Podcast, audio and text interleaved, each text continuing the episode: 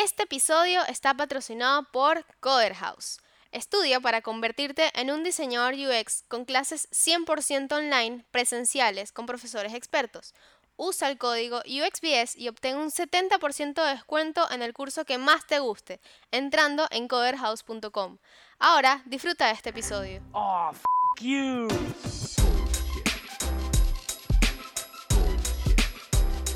Bullshit, bullshit.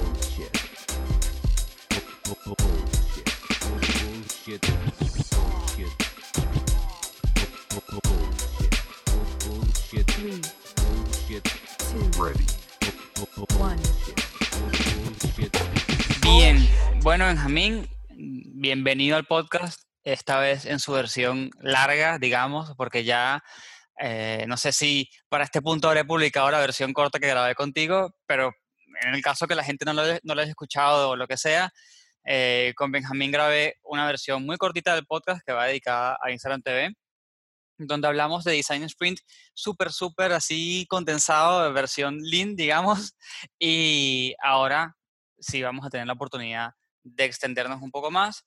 Y para no repetir tanto, eh, también le vamos a dar un enfoque a, a- a Design Sprint de manera remota, más allá de lo que pasa hoy en día con, con la pandemia y todo esto, eventualmente se va a acabar, así que em, seguramente estas dinámicas se van a adaptar bastante a, trabajo remoto, ¿no? Y, ya siempre lo han hecho, pero creo que es algo que va a ser como más popular, digamos.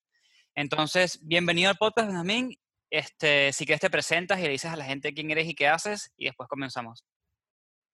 Bueno, antes que nada, Chris, muchas gracias nuevamente por invitarme a, tu podcast. Es para mí de verdad un honor estar contigo porque no solamente por la emisión del podcast, sino por toda eh, esta eh, apoyo que tú me has dado, digamos que a mí, solamente no solamente hacia mí como persona Benjamín García, sino digamos que a los proyectos que han, se han emprendido, digamos que desde que yo regresé a redes sociales y ahorita hablemos de eso, pero como tú lo dices, Design Sprint es algo que a mí me ha cambiado la vida y si bien o no ya publicamos el tema de esta versión corta de Design Sprint, me presento, mi nombre es Benjamín García, soy diseñador de experiencia de usuario más o menos y si no fallar, más allá de cuatro años, poco más de cuatro años ya- tal cual diseñando experiencia de usuario con metodologías, con formatos, etc.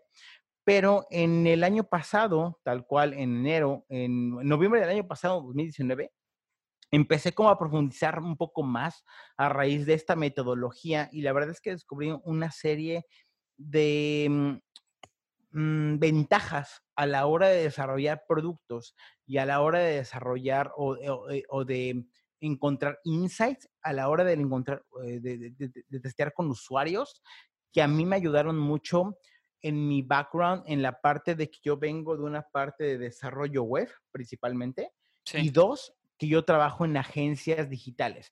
Entonces, para poner un poco en contexto, en las agencias digitales, desafortunadamente, el background es que hay pitches o digamos que propuestas para nuevos clientes semana a semana. Entonces, el Design Sprint para mí vino a ser una ayuda eh, fundamental para estar con los stakeholders sí, y entender las problemáticas y poder apoyar a generar una solución, pero involucrarlos a ellos de una manera en- de, de todo el proceso para que digamos que a la hora que testemos con usuarios veamos si la idea o la solución es realmente buena o no.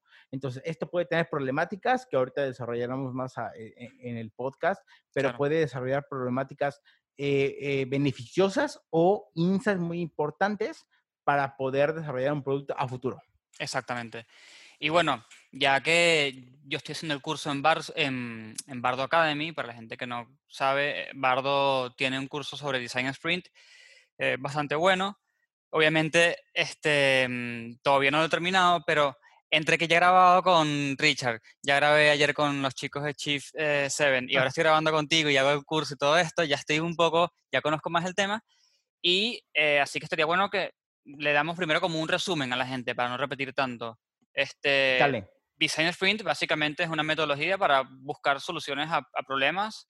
Em, obviamente no son problemas tipo eh, este botón va verde o azul, sino problemas de verdad. O sea, un, un problema que sea un poco más complejo. Em, es una me- metodología que la original eh, corrígeme si me equivoco, Benjamín, dura cinco días. Es correcto. Eh, ah, eh, digo, para la gente que vio a lo mejor el, el, el Lean podcast o no, platicábamos acerca de que a mí me gusta verlo como una receta, ¿no? Claro. Entonces, eh, este proceso, tal cual como lo marca Jeg eh, Knapp, que es el creador de Design Sprint, Sí. por llamarlo de alguna forma, es un paso a paso de ciertos ejercicios que te Exacto. ayuda de alguna forma a desarrollar un producto para poder testearlo con usuarios. Y cuando digo desarrollar un producto, no quiere decir que lo des- desarrollemos en su totalidad. Quiere decir tener un prototipo, tener Exacto. algo para poder evaluarlo con usuarios reales y decir, ah, esto va bien o esto va mal, o de alguna forma poder decidir, esta idea no vale la pena, la desechamos, o decir, ah, vale, encontramos esto y vamos a tener que mejorar A, B, C, D, Exacto. Es para como poder para, iterar. para probar rápido, Exacto. pero ¿qué pasa? Las cosas rápido eh, tienen sus problemas. Entonces esto es como para hacerlo rápido, pero bien, además. Exacto. Y, bueno, obviamente, em, así como datos importantes de Design Sprint, Design Sprint se hace con un grupo de siete personas, básicamente. Ahí cada persona tiene un rol importante que cumplir. Hay un facilitador, que es el que ordena toda la, la jornada, y hay un decisor, que es el que tiene como que, tiene más votos, eh, así que es el que termina decidiendo cosas, ¿no? Este, a esto me refiero con que es importante que la gente sepa que si bien es una metodología para conseguir soluciones a problemas y que es rápida y ahorra dinero, también puede pasar que si decidimos aplicarla en un, en un producto que no hacía falta, entonces vas a perder dinero también. Entonces hay que aprender a decidir, y es algo que me he dado cuenta últimamente, hay que aprender a decidir cuándo aplicarla. Es correcto, y lo acabas de decir perfectamente. Una, y me gustaría eh, tomar la importancia en ese punto que tú acabas de comentar. Design Sprint no aplica en todo, ¿vale? O sea, no, si vas a decidir si el mejor color para un botón es rojo o azul, este, no corras un Design Sprint, Claro, porque es dinero, esfuerzo, eh, tiempo de los stakeholders, incluso, y yo digamos que alineado al tema de ah, el tiempo de tú como diseñador de experiencia de usuario, desarrolladores, es un tiempo perdido. es tiempo Design perdido. Sprint aplica muy bien para cuando tú quieres testear una idea que dices, híjole, esta idea me puede costar mucho, mucho, mucho dinero, o como dicen ustedes en lata, mucha plata.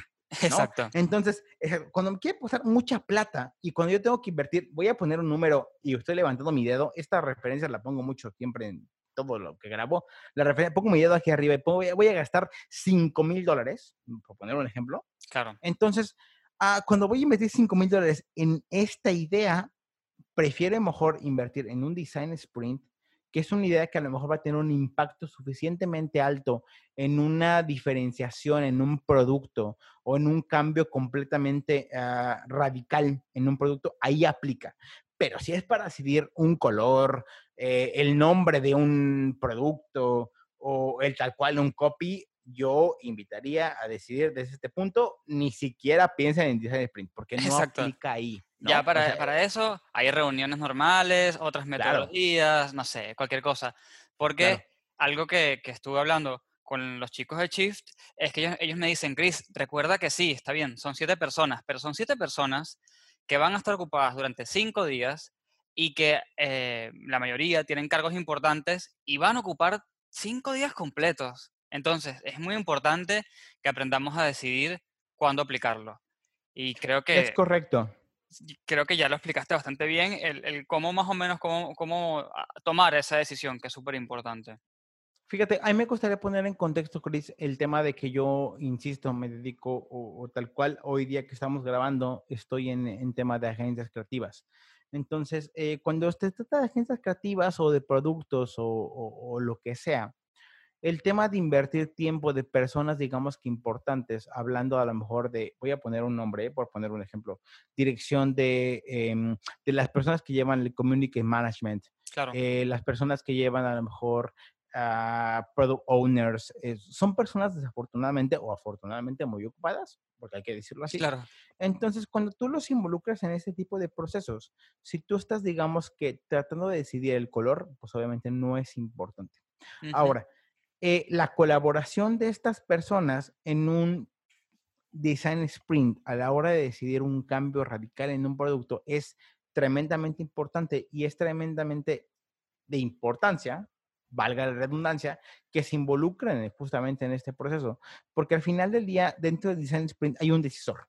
Entonces, este decisor al final puede ser o el CEO de la empresa o puede ser el product owner, que es- Claro. técnicamente es la persona que conoce todo el background, digamos que ya lleva cierto ah, eh, expertise en la empresa, que ya conoce los procesos, que ya conoce, digamos que al equipo de diseño, al equipo de desarrollo, hablando tecnológicamente, ya Claro. conoce a, a- a la empresa, bla, bla, bla, bla, bla.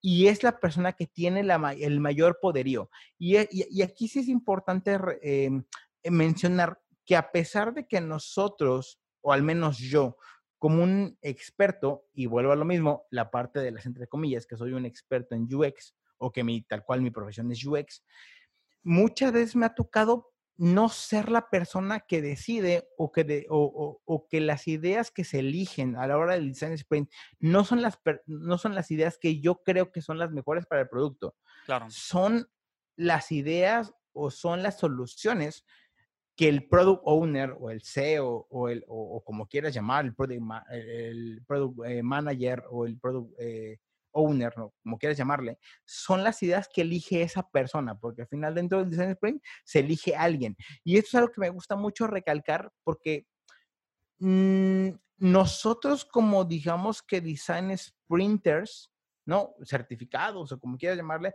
solamente funcionamos como facilitadores. Exacto. Pero me ha tocado muchas veces ver que a pesar de que siete personas, seis o cinco, eh, que, que el número, como tú bien lo comentas, digamos que el número ideal de personas dentro de un, de un sprint dime siete, me ha tocado trabajar con tres o cuatro o incluso dos.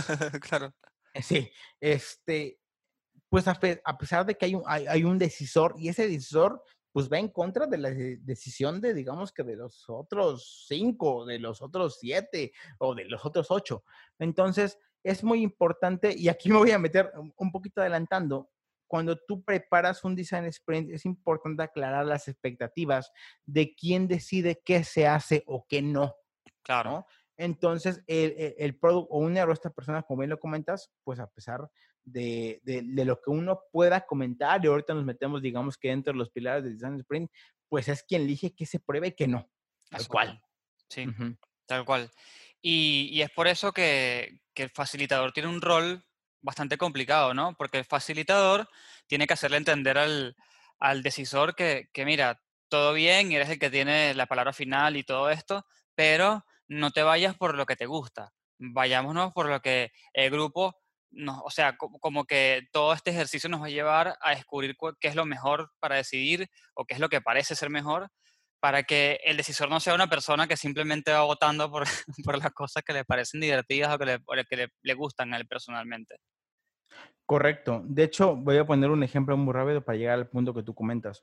Hace poco tiempo corrió un design sprint para, digamos, que mejorar los procesos de mi área, ¿no? Bien. Entonces, eh, a pesar de que parece una idea muy, muy sencilla, alguien, por ejemplo, y me acuerdo mucho, comentaba que el tema de que deberíamos de crear o deberíamos invitar a influencers para, okay. digamos que facilitar el, no, el, el, workshop o digamos que de alguna manera la, la, la parte de Scrum diagonal, este, eh, retrospectiva, ¿no? Para, okay. para esta parte de, de, entender.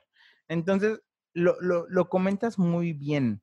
A pesar de que las ideas a veces sean muy, muy buenas, eh, el, el, el, facilitador solamente funge de alguna forma como un experto en procesos del workshop. Exacto. Pero si al final el decisor o la persona realmente encargada de, de, de, entender el negocio, de entender los procesos, de entender el equipo, decide que la mejor forma es mandar un mail, pues tú no tienes mucho que hacer. Claro. Porque design sprint, desafortunadamente o afortunadamente, pues se basa en eso. Obviamente, ya después de que tú pruebas, y voy a poner un ejemplo, por eso de mandar un mail, este, funciona o no, pues de, ya, ya, lo verás a la hora de la parte de, de la experimentación. Pero si no funciona, pues obviamente tienes, tienes una fortuna. Si no, si, bueno, si funciona, tienes una fortuna. Si no funciona, pues tienes que iterar. Claro. ¿no? Entonces, eh, el design sprint puede ser muy abierto porque eh, es tan abierto que involucras a tantas personas y aquí me gustaría entrar en un tema del UX, eh, eh, pensando y, y aclarando una pregunta que me han hecho un- muchas veces eh, las personas eh, que, que me contactan. Bien. Me preguntan muchas veces, por ejemplo, si, si Design Sprint es un proceso de UX. Y yo, a lo mejor, desafortunadamente o afortunadamente para la gente que te ha escuchado, y no para mí, yo debo decir que Design Sprint no es un proceso de UX.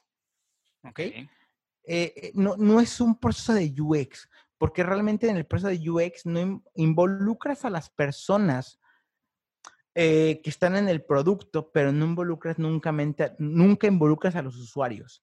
Entonces, desafortunadamente, Design Sprint es un proceso muy subjetivo de acuerdo a la empresa, porque normalmente lo, lo corres con las empresas. Claro. Entonces, las decisiones que se pueden tomar, tomar durante este proceso, desafortunadamente o afortunadamente, son muy alineadas a la empresa. Y ahorita hablaremos de cómo alinearlo a, la parte de usuarios, porque es, es la, es la parte que a mí me gustaría como dejarla a, tu público. Es, es la parte de Design Sprint per se, es muy alineado a la empresa y no tanto al usuario, Chris. Claro. Sí, sí, sí. Este, y bueno, obviamente, para ya entrar en el tema específico que queríamos hablar, que era, bueno, ya tengo varios episodios donde hemos tocado el tema de Design Sprint, pero Benjamín me vino como con un punto distinto, ¿no?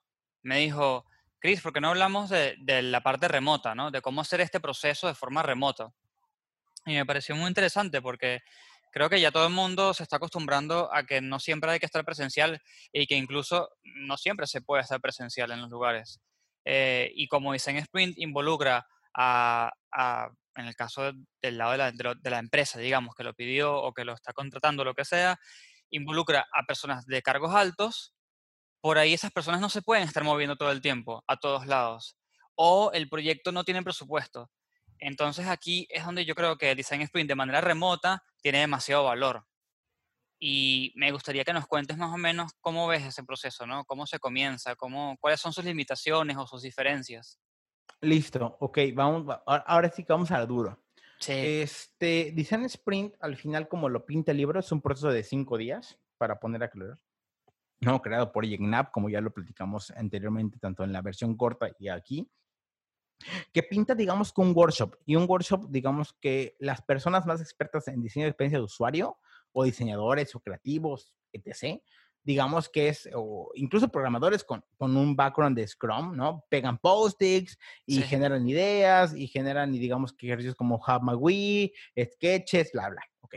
Entonces, el libro lo pinta como un workshop presencial, con, digamos, con los stakeholders incluidos, donde los stakeholders están involucrados principalmente en el día 1, 2 y 3. Y me voy a regresar a hacer un resumen muy, muy rápido. En el día 1 generamos, digamos, que tenemos esta involucración con em, los expertos y por expertos me quiero referir a sí tenemos, digamos, que un product owner, que es la persona más importante dentro del design sprint o un CEO o la persona con más relevancia dentro de las decisiones dentro de un producto.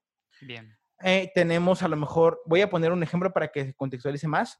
Eh, tenemos a lo mejor, eh, si se trata a lo mejor de un chatbot, ¿no? Un chatbot. Entonces, Sí. en un chatbot tenemos a las personas de Community Management que saben qué es lo que más o normalmente piden más los usuarios, cuáles son sus principales dudas.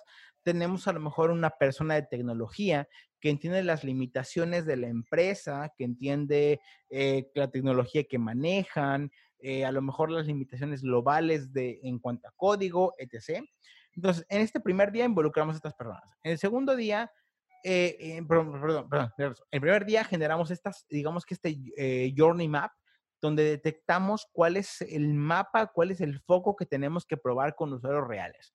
Entonces, en el segundo día probamos esta parte o generamos ideas a, a- a manera de generar ideas al- a lo loco, ¿no?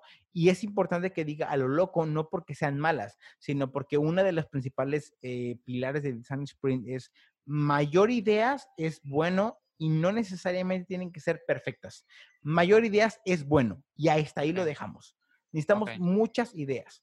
Entonces, eh, ya cuando lo pasamos, y voy a pasar estos dos primeros, digamos que estos dos primeros días a la parte remota, son sumamente importantes, porque dentro, digamos, cuando ya lo metemos dentro de, de- de la parte remota, estos dos días, el día 1 y 2, pasan solamente a ser un solo día, donde la primera parte del día eh, generamos eh, solamente la parte de la solución o buscamos la solución involucrando a los expertos, involucrando a los stakeholders.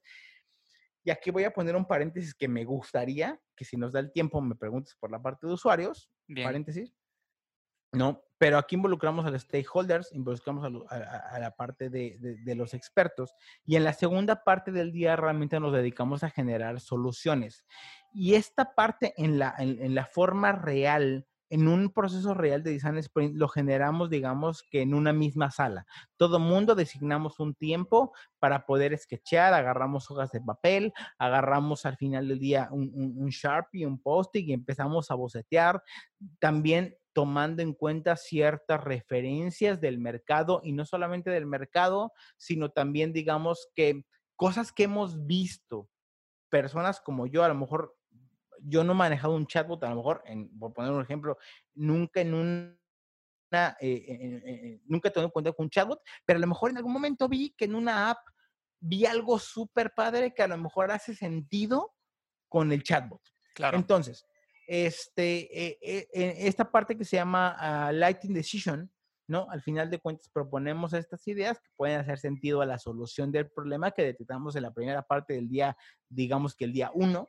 Entonces, boceteamos, sketchamos, pero incluso esta parte del boceteado se, no se corre directamente en la parte de la parte remota.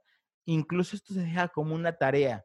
Y, y ahorita, si nos da tiempo, me gustaría, voy, voy a esquematizarlo en, en la parte remota, que, que, tal cual es en la parte, en la primera parte del día, detectamos el problema, hacemos el journey map, en la, segundo, en la segunda parte del día hacemos la solución de problemas. Esta parte de solución de problemas lo dejamos en, bajo un pilar de Design Sprint que es Together Alone. Ok, boceteamos juntos, pensamos juntos, pero ya la parte de la solución la detecta o la hace cada quien en su casa, en su oficina, en su sala, en su, en, en su uh, digamos que en su soledad. Claro. Y sube a una herramienta para que al siguiente día podamos evaluarla. Entonces, okay. es muy importante al final, y a, y a lo mejor, eh, si hay dudas, de verdad, este, pregúntenos, eh, podemos solucionar este, cualquier tipo de duda específica, pero cuando se hace de manera remota, hay ciertos procesos que se cambian alrededor del proceso principal que plantea Jack Knapp en el libro, porque eh, tener a lo mejor a siete personas sketcheando durante tres horas conectadas dentro de una herramienta, pues obviamente a lo mejor no hace sentido. Entonces, esto se deja de alguna forma como una tarea este, y que al, al, otro día se evalúa, hablando del primer día. Claro. Bien, claro, o sea, básicamente el, el proceso de Design Sprint pasa a ser de, de alguna forma bastante individual, o sea, lo, la parte que se puede, eh, y después todo se junta en, en, una herramienta. ¿Alguna herramienta en particular que te guste usar o que veas que, que se está usando mucho para hacerlo? Mira, yo soy, yo, yo ocupo mucho Miro o Miro, como quieran comentarlo. Hay muchos, hay muchos eh, personas que ocupan eh, Mural, okay. este, pero la realidad es que ambos dos tienen hoy día, cuando tú lo contratas o lo, lo, lo pagas, tienen este framework actualizado. Aquí voy a hacer un, un paréntesis, perdón de comercial, Chris, este, pero hace poquito nuestros, nuestros amigos de UX School Academy hicieron una clase de cómo correr Design Sprint en Trello, que a mí sí. personalmente como experto, o sea, y, y, y, perdón que lo diga, pero como experto o como, o, o como experto certificado en Design Sprint, me causó mucho conflicto. Y dije, ah, caray, no sabía que se podía hacer esta variación en Trello. Claro. Pero al final del día lo puedes correr también esta variación en, en- en Drive o en, en Google Docs o, en, o Claro. en- la herramienta que tú quieras. Al final la herramienta a veces pasa a ser la menor de las preocupaciones y paréntesis, siempre y cuando las personas que estén involucradas pues tengan cierta familiarización con herramientas digitales. Claro, si no tienen sí herramientas digitales, híjole, pum. Ya, ahí se complica. Y a la gente que está escuchando, bueno, eh, UX School Academy hizo esta clase, ellos tienen clases gratis los sábados, si no me equivoco, Ujú, ujú. este, y dijeron, bueno chicos, sí, hay millones de formas de hacer esto en otras herramientas, pero cuando las personas ya conocen Trello, ya saben usarlo, y se hace complicado presentarle otra herramienta, o incluso quizás hay otras herramientas pero son pagas y no pueden pagarlo, les vamos a mostrar una forma de hacerlo por Trello.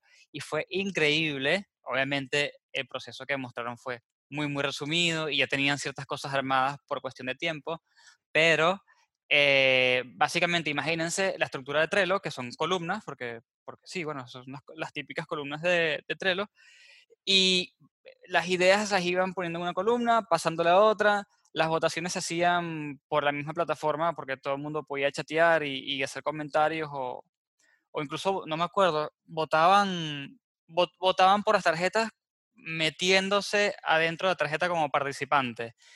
Ajá. Y, y al final del día lograron validar ciertas ideas, e ir quitando otras, lo que sea, para llegar hasta, incluso hicieron un Crazy Eight, este, hicieron de todo y llegaron a un, a un prototipo que, bueno, ya tenían más o menos armado por el tema del tiempo, como comenté, pero fue increíble eh, y me parece que fue una forma de decir, si, si quieren hacerlo, se puede.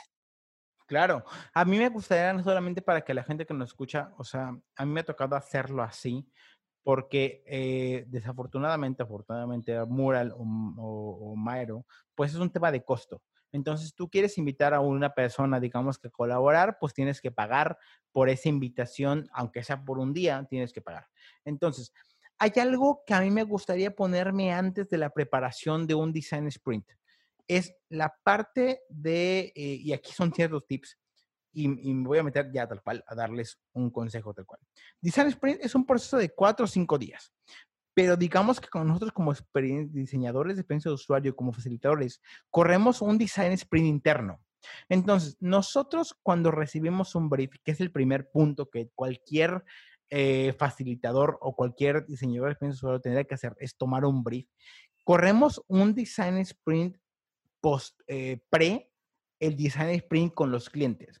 Entonces, nosotros tenemos cierta idea de a dónde va a ir el producto, por experiencia o por, o, o por el brief o, o por conocimiento tecnológico. Claro, Entonces, cuando tú corres el design sprint per se, independientemente de la herramienta, tú ya sabes, digamos, que por dónde conducirlo.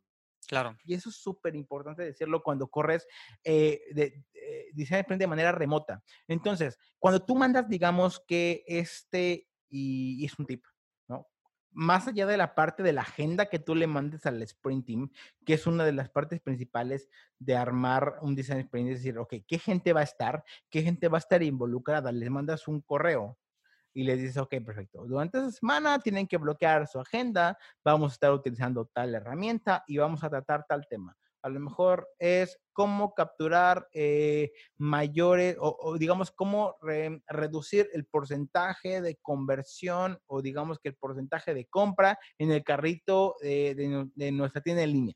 Voy a poner un ejemplo. Perfecto. Entonces, toda la gente ya tiene un objetivo principal de lo que corre el sprint. Pero tú, entre comillas, una semana anterior ya corriste con tus expertos, con tus desarrolladores, con tus estrategas, con tu bla, bla, bla, un workshop con, el, con los mismos ejercicios que tú vas a correr una, con, con el equipo eh, eh, de, de la empresa. Entonces, Claro. aquí es donde tú involucras la parte de la experiencia de usuario. A mí personalmente, a la gente que nos escucha, eh, a mí me gusta mucho en esta parte del proceso y dentro del, del scope que yo me dedico a agencias creativas, involucrar el Lean UX. Porque es un proceso tan corto, el Lean UX, que al final de cuentas se basa en protopersonajes, en proto, Sí, en protousuarios, en protopersonas, que a lo mejor si trabajas en una empresa que ya tiene cierta, cierto conocimiento de las personas, o digamos que de- de- ellos, ellos los llaman proto, mm, protocompradores, no, bueno, o sea, las personas que compran, ¿no? O el buyer persona, ¿no? ellos Sí, le llaman cualquier así, persona. ¿no? sí. El buyer persona. Entonces, cuando tú tomas estos temas, de alguna forma es más fácil tomar decisiones, entonces tú corres un design sprint interno antes del design sprint con la empresa para saber más o menos de cómo forma vas a, condu- ah, vas a conducir el design sprint con la empresa per se. Entonces tú ya llegas con ciertas ideas, tú ya llegas con ciertos sketches, tú ya llegas con ciertos eh, lighting demos, tú ya llegas con ciertos objetivos. Entonces cuando tú lo corres con personas, independientemente de la herramienta, esto te facilita muchísimo el tema de conductualizarlo y saber para dónde va el producto, para dónde no va.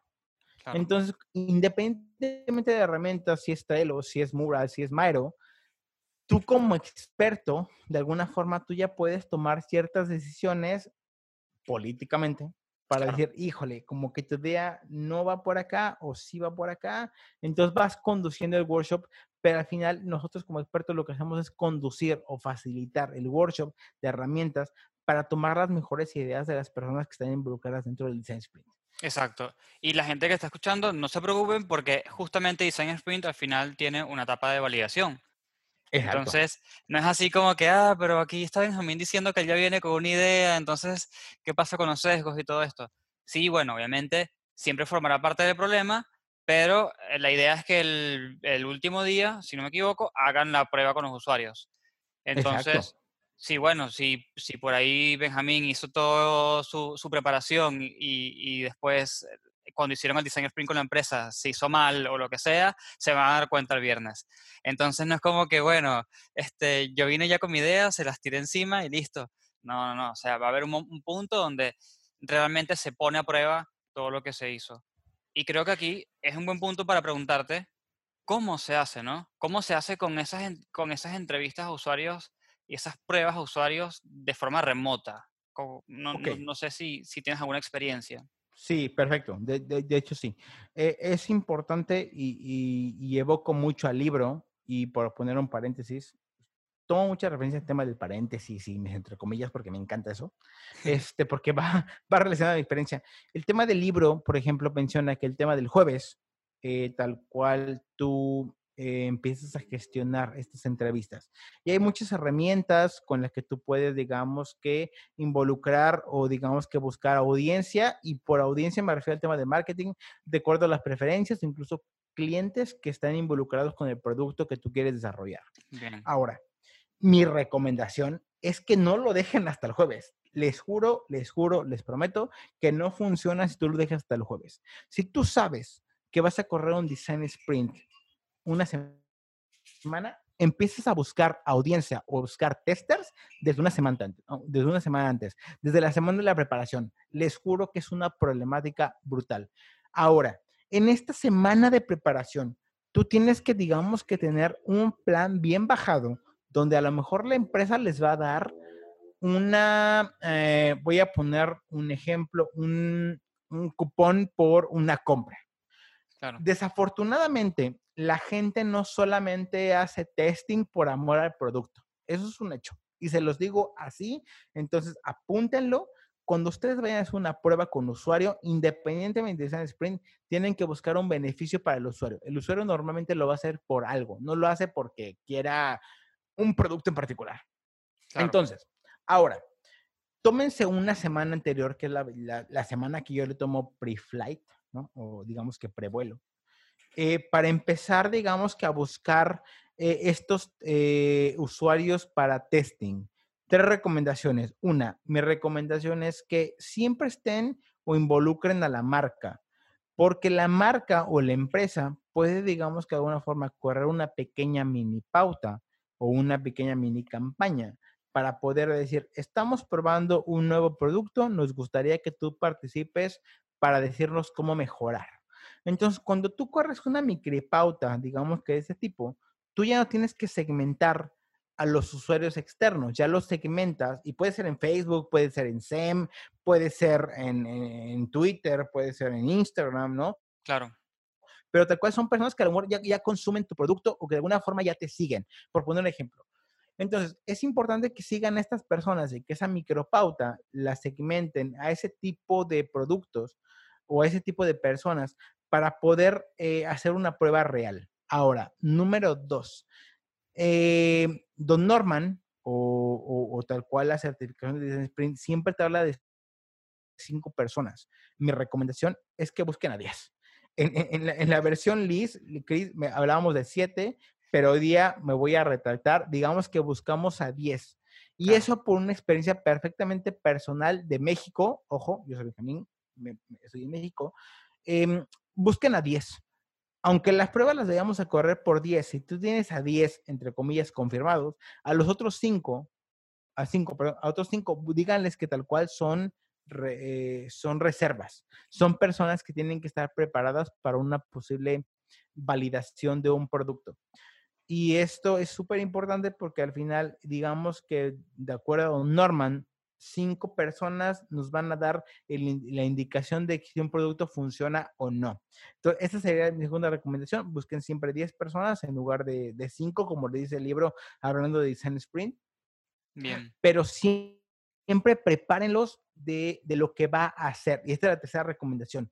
Siempre, tanto a las personas con las que van a probar o a las personas con las, con las que van a correr el Design Sprint, preparen una agenda puntual de qué es Design Sprint, de cuáles son las herramientas con las que van a correr Design Sprint de manera remota, porque ahorita Bien. hablamos de Mural, hablamos de Figma, eh, cuando es en una manera, digamos que mm, eh, localizada, ¿no? O todos juntos, ahí nos vamos a meter otro tema, pero no sé, yo- digo, no sé si ya habían hablado, pero incluso el tema de la alimentación es brutalmente importante.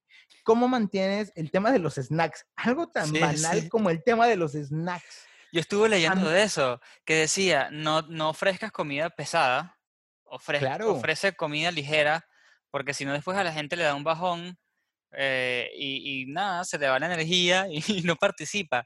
Y como, como vas a estar todo el día, en el- bueno, en el caso de la gente que está trabajando, no, no del tester, eh, vas a estar todo el día trabajando. Si agarras y te, y te clavas dos vasos de coca y, y una pizza, este, probablemente después no puedas seguir trabajando por lo menos bien, pues. Total, en México le llamamos el mal del puerco. No sé cómo le llaman en los demás países, pero en bueno, México es el mal en del puerco. Venezuela, en Venezuela le llamamos la hora del burro, porque es cuando comes en, en el almuerzo y después quedas como a las 3 de la tarde así medio muerto, inútil, le llamamos la hora del burro.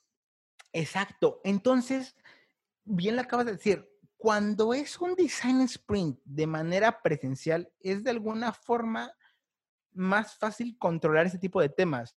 En mi experiencia, eh, pues me involucro con los clientes y les digo tal cual, oye, ¿dónde vamos a correrlo? ¿En, en mi empresa o en, tu, en- en- o en tu empresa, ¿no? Tal cual, Claro. o en, o en tu oficina. Entonces, ok, perfecto. Oye, hay un pilar dentro de Design Sprint que es la comida. ¿Quién, ¿Qué onda? ¿Quién la paga? ¿Tú Claro. o yo?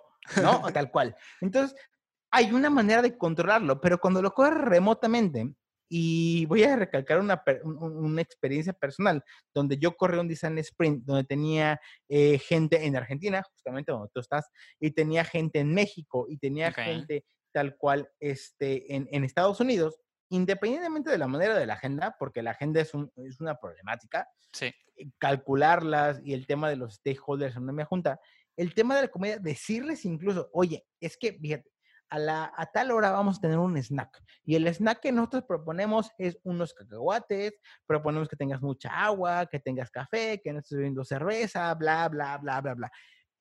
Te juro, te juro, Chris, que a veces son correos y correos interminables que te preguntan el por qué. Entonces, para poner centrarlo, es el tema de la comida es para poder mantener la energía arriba sí. y para poder, digamos, que no em, ah, sobajar, ¿no? O, Sí. o- o- digamos que reducir la parte creativa, la parte de energía a la hora de decisión del- de, digamos que de ideas y sobre todo principalmente en la parte de remota en el día 1 y en el día 2. Ya si en el día 3 se quieren beber 3 litros de cerveza, no. Ah, está bien, no pasa nada. Y digo, y, y pongo cerveza por el tema que te baja mucho los niveles de energía, Sí, pero al final del día 3, dentro de un design sprint eh, remoto, pues es el día que a lo mejor ya solamente se queda la parte del facilitador, se queda la parte del prototipador, el programador, bla, bla, bla. Entonces, pero los decisores, las personas más involucradas, pues al final es muy difícil a veces concientizarlos de la importancia de incluso de la alimentación en esos días primordiales del 1 y el 2. Y ahora, en la parte de los usuarios, también, porque cuando a mí me ha tocado muchas veces, o sea, no basta solamente con enviarles un mail y decirles, oye, este, no te voy a testear a ti, te voy, voy a testear un producto, voy a testear, este, voy a hacerte ciertas preguntas alrededor. ¿Y por qué? ¿Y por Claro. qué, este, y por qué me vas a preguntar acerca de mi vida? ¿Y por qué me vas a preguntar si tiene hijo? O sea, de verdad, es, em, yo, yo, yo los invito tal cual y, y tal cual eh, decirles que esta parte de empatización con las personas con las que vas a testear de manera remota es súper importante. Sí. Porque si de por sí, de una forma presencial, hay ciertos sesgos en el tema de que no te pelan, están medio celular, de manera remota hay unos sesgos brutales. Entonces, pongan una agenda muy clara, pongan agenda y yo y mi recomendación es desde el día uno que ustedes contactan a un usuario para poder testear una idea con Design Sprint, es decirles, a ver, necesito que tengas tu cámara prendida, requiero tu, tu atención 100%. eh, 100%, claro. Requiero que tengas esto A, B, C D. Si tienes duda, contáctame. Es primordial.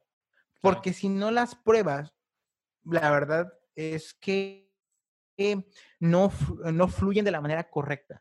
Entonces, a mí me ha tocado, insisto, muchas veces ver con la persona que le dice, oye, ¿cómo es este producto? Y está con el teléfono viendo hacia abajo, a pesar de que la cámara está de frente a ellos, está contestando un chat, ¿no? Y está diciendo, no, pues sí, lo veo bien y me encanta, está muy padre, pero e- el, tema de concientizarlos al- alrededor de decirles, oye, a ver, no te estoy testeando así, no me interesa y de verdad no, no, no quiero que me digas algo que me haga sentir bien, quiero que me digas la realidad. Híjole, es súper Es que es cuesta. complicado, es Cuesta- muy complicado. De hecho, hace poco estaba escribiendo, eh, me escribí con alguien en comentarios en un post que hablaba de eso, ¿no? Que dar feedback es complicado. Si eres amigo, eh, bueno, te da como pena, ¿no? Decirle a tu amigo que algo está mal o que algo puede estar mejor. Y si no conoces a la persona, ocurre exactamente el mismo problema, pero por razones completamente distintas, ¿no? Y dices, uh, no conozco a la persona, por ahí me da vergüenza decirle que su producto no me gusta, o que esto no sirve, o que no encuentro algo. Y creo que es muy común eh, que, eso, que eso nos ocurra a todos. Incluso nosotros como diseñadores UX seguramente nos piden la, la, la opinión de algo y por los primeros minutos vamos a dudar un poco. Y creo que ahí es donde, donde lo que dices tú, ¿no? Eh, empatizar bastante con el usuario y hacerle entender que, que está bien, está bien criticar y está bien decir su opinión. Exacto, hay, hay, hay algo que a mí me gusta mucho hacer y es decirles tal cual, es, ok, no te estoy evaluando a ti, estoy evaluando este producto que te voy a poner en la cara, aquí, tal cual. Claro, Este producto que te voy a poner, esto que tú vas a testear, me interesa saber cómo interactúas con él.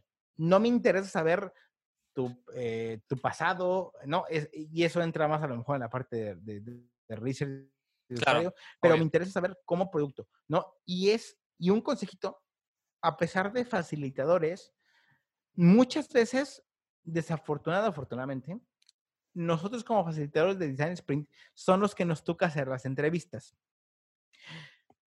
Mm, yo te podría decir que es, importante que busquen a lo mejor o preparar al product owner o a otra persona alejada del facilitador para correr estas entrevistas, porque el facilitador de alguna forma, y es muy difícil separar de la parte subjetiva y de la parte objetiva, ¿no? Claro. Y, es, y es muy importante.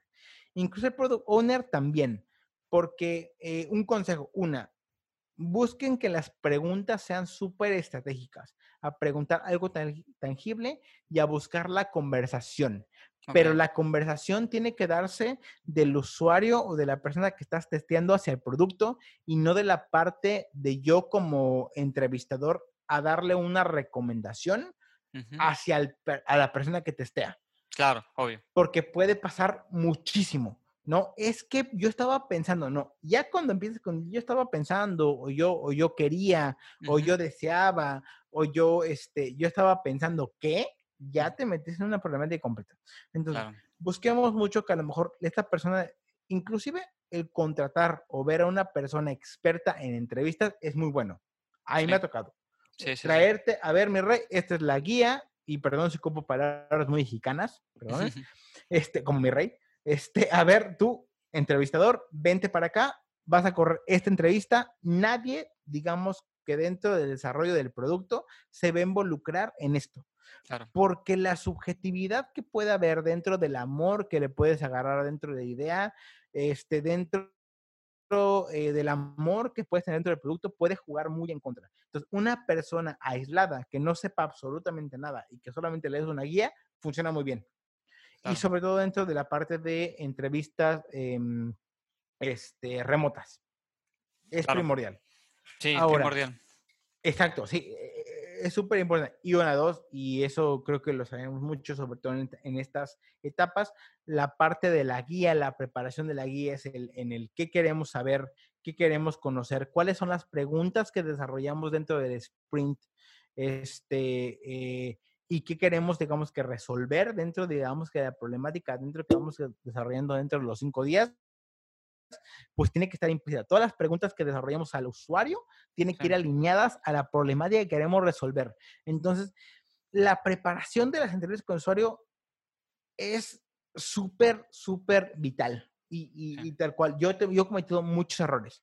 Yo se, lo- se los digo, eh, personas en el mundo que nos escuchan, yo he corrido incluso veces, eh, yo subjetivamente eh, eh, testeo con usuarios reales y a veces nos juega la parte de la subjetividad, el ego en contra, se los juro. Sí, sí, sí, sí. Entonces, obvio. nos juega mucho en contra, porque a lo mejor durante el proceso de design sprint tu idea fue la elegida, entonces, pues cuando fue tu idea elegida, híjole, tu ego, mira, se levanta. Bien arriba, claro. Entonces, ah, dices, claro, dices, ah, bueno, claro, mi idea fue la elegida, vámonos, vamos con esto.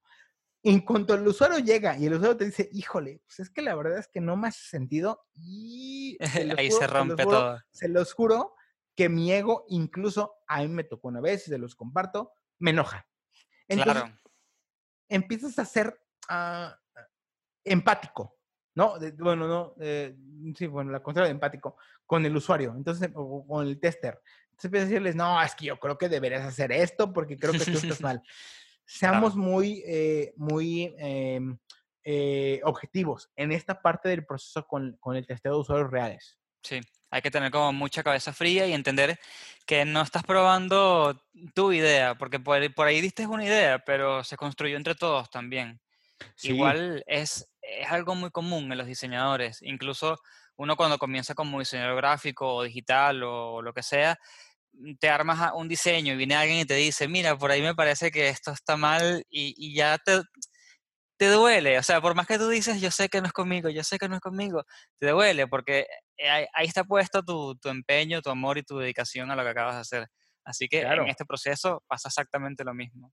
sí, sí, sí. ¿Qué te iba a decir? Bueno, ya para ir cerrando, porque el tiempo pasa más rápido de lo que uno cree, este, me gustaría que le digas a la gente que mm, cómo te pueden contactar, cómo te pueden, dónde te pueden buscar a hacer preguntas, este, y les cuentes también sobre tu proyecto, que no voy a decir cómo se llama para que tú puedas decir todo. Ok, muchas gracias, Chris. Bueno, ok, mi proyecto que digamos que traigo, digamos que de forma eh, eh, popular, es- se llama The UX Rebels. Estoy a- acompañado un- un- de otro diseñador que trabaja en un banco muy importante en México que se llama Scotiabank, y no solamente en México, sino en el mundo. Entonces, ahí justamente una de las partes que tratamos es cómo cambiar esta, eh, de- digamos que este enfoque, ¿no? De, digamos que de diseño eh, para todos los rubros de una empresa tal cual, ¿no? Cómo lo cambias el diseño, cómo el diseño puede involucrar o puede cambiar la parte a lo mejor de Employee Experience. Eh, Ahí, ahí me pueden encontrar, en IG estoy como de, de, de UX Rebels, pero tal cual en mí, este, contáctenme, yo este, estoy, me, me encanta hablar de Design Sprint porque es un proceso que tal cual hoy día me ha cambiado la vida, la forma en que yo genero productos, sobre todo por la facilidad, por la facilidad que me da a la hora de diseñar o, o- o crear ideas. Este Design Sprint es un proceso muy, muy, muy, muy robusto que no está ah, avalado solamente por mí, sino avalado por muchísimos diseñadores. Y como Chris lo dijo al principio, no solamente está Bardo, no solamente, este, hay una entrevista antes que hablaba con Richard, ¿no? Que, que Claro. también lo ocupa en Volkswagen. O sea, es un proceso que funciona. No, Y y, todas las startups, hay un montón de startups que Claro. lo usaron. Eh, chicos, esto viene de Google, esto- así, así comenzó Google Exacto. haciendo esto. Exacto. eh, Para poner un contexto rápido, este proceso lo desarrolló Jane Knapp cuando estaba en Google Ventures, que Google Ventures, digamos, que era la desarrolladora, digamos, con, o, o, o esta, esta empresa unicornio para empezar a desarrollar ideas y tal cual así se desarrolló ciertas ideas para Slack, ciertas ideas para Medium, ciertas Para ideas Uber, para Twitter, ya. para Uber, por ejemplo, exactamente. Entonces, Sí. no es algo que Benja, venga, Benja diga y diga, ay, este es el proceso ideal. No, no. Ahora, solamente, gente súper importante que nos escucha, Design Sprint es un, es un, y lo platicamos en, en la parte Lean, es una receta, ¿no? Entonces, es, una proceso, es un proceso de pasos o ejercicios que te, te ayudan a desarrollar ciertos productos con ciertas prácticas para llegar a un objetivo que es obtener data y validar si tu idea o tu producto es, es bueno o no. Exactamente. Ahora, la parte de UX, y aquí voy a, y luego, luego nos podemos aventar una práctica porque me encanta, la parte de usuario se engloba antes del design sprint. Tú tienes que conocer antes a tu usuario, si tienes que correr incluso en un proceso a lo mejor de Lean UX para poder conocer a tu usuario, para que tú llegues con ciertos insights o cierta información de tu usuario, para cuando tú llegues al producto, tú llegues como experto y decir, a ver, espérame, tu marketing, la idea que tú me estás dando, ¿no? Sí está buena, pero tus usuarios reales no utilizan el producto de tal forma. ¿no? Claro, o tienen ciertas necesidades, o tienen ciertas limitaciones, o el Internet, etc. Entonces, eh, Lean UX quiero que se queden muy, muy, ah, digamos que dentro de sus entrañas, que es algo que a mí me encanta eh, fomentar, y que se lleven algo. Es un proceso paso a paso que no necesariamente tienen que correrlo completo. Pueden correrlo ciertos ejercicios, y tú mencionaste que es la parte del, eh, de los eh, Crazy Eggs. Crazy A mí, por ejemplo, si a mí llega un, un cliente y me dice, oye, es que quiero generar una página, pongo paréntesis en lo que estoy hablando ahorita, lo desarrollé hoy, que estamos grabando, quiero hacer una página de, de- de- de soporte para mis usuarios. Bien. Entonces, yo corro un, case- un Crazy Air, un Crazy X, con mis, digamos, con mis developers o con mis diseñadores, y tal cual, ¿eh? Bajamos 10 ideas distintas de cómo debería visualizarse esta pantalla. Si te das cuenta, yo ya entendí la problemática, no corrí un design sprint para entender la problemática, yo ya la sabía por una llamada con mi cliente, Claro, pero solamente corrí un proceso clave del design sprint para poder desarrollar una solución. Y ahorita, el día que estamos grabando, yo mandé una serie de mockups, una serie de wireframes, una serie de solu- soluciones y KPIs estratégicos que pueden solucionar cierta problemática. Y bueno, Entonces, obviamente para llegar a algo así tienes que tener súper experiencia para tu entender, eh, o sea, tienes que ya estar súper pulido en el design sprint. Sí, eh, sí y no, ¿no? Pero, pero creo que lo principal, y, y perdón que sea como aquí en México le llamamos eh, el tío incómodo. El tío incómodo es aquel que todo el tiempo te está diciendo, este, no, sobrino, yo creo mucho en ti y yo creo que tú vas a ser grande. La pasión. Claro. Gente que nos escucha, la pasión. Los procesos, las metodologías, los frameworks, los libros ayudan mucho, sí, pero la pasión y las ganas de aprender y las ganas de aplicar cualquiera de estos procesos, design sprint, eh, design thinking, lean UX, lo que tú quieras aplicar, no funciona si tú no tienes una pasión de hacerlo. Entonces, chicos, mi último, digamos que mi última participación sería, si ustedes quieren aprender design sprint y tú ustedes tienen las ganas de aplicarlo, lean el libro, contáctenos a Chris o a mí, tienen una idea y les juro, les juro que les podemos ayudar ciertos consejos para decir, córrelo ahorita, pruébalo, testéalo y ve si te funciona. Porque en realidad a mí me funciona y a mí me ha funcionado y me ha cambiado la forma de desarrollar productos hoy día. Bueno, Benjamín, fue un placer hablar contigo. Te lo juro que veníamos ya agendando esto como tres veces, me parece. Veníamos sí, agendando y sí. reagendando. Este, y, y siento que al fin cubrimos, digamos, el grueso de Design Sprint, porque, porque, bueno, tiene mucho para hablar, ¿no? Entonces, con cada persona fui entrando más y ahora estoy pensando que casi que puedo hacer bundles de, de episodios y decir, chicos, si quieren aprender de Claro. Design Sprint, estos tres y así voy. Este, a la gente que me está escuchando y por ahí le llama la atención el curso de Bardo, si se meten en el link de mi bio, van a tener descuento del 20% usando mi código, o de hecho, siguiendo simplemente el link, deberían tener el descuento. Este, hasta ahora voy como por un 30% del curso y me encanta. Eh, algo súper importante es que eh, el acceso es de por vida. Entonces, este curso que lo van a estar act- actualizando todo el tiempo, ustedes van a tener todos acceso todo el tiempo y además eh, hay una parte de guías que ellos te dejan bajar. Entonces, vas a tener material online todo el tiempo actualizado y este material que te vas a bajar para poder guiarte quizás en tu primer design sprint que vas a estar medio perdido y todo esto, ¿no? Entonces, una, un placer de nuevo. Gracias a mí por grabar y a los que nos escuchan, gracias por llegar hasta acá y, eh, y nada, prestarnos atención. Nos vemos en la próxima. Claro que sí, Chris. Muchísimas gracias a la gente que nos escucha y digamos que las preguntas que, eh, o dudas, aquí estamos, tanto Chris o yo, de verdad encantados de explicarles, a lo mejor profundizar más en ese tema que nos apasiona mucho. Buenísimo. Bueno, chau, chau. Bullshit, bullshit. Bu- bu- Bullshit.